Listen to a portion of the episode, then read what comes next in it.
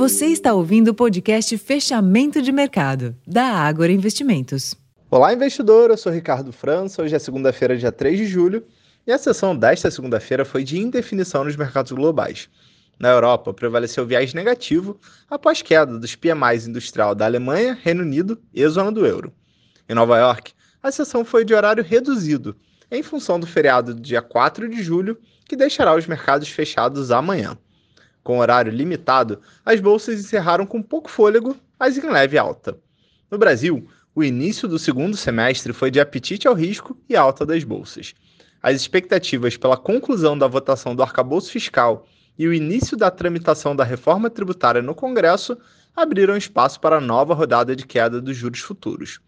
O movimento ainda foi reforçado pela queda nas projeções para a inflação em 2025 e 2026 no Boletim Focus, após o CMN confirmar a meta de inflação em 3% na reunião da semana passada, ajudando a ancorar as expectativas de longo prazo.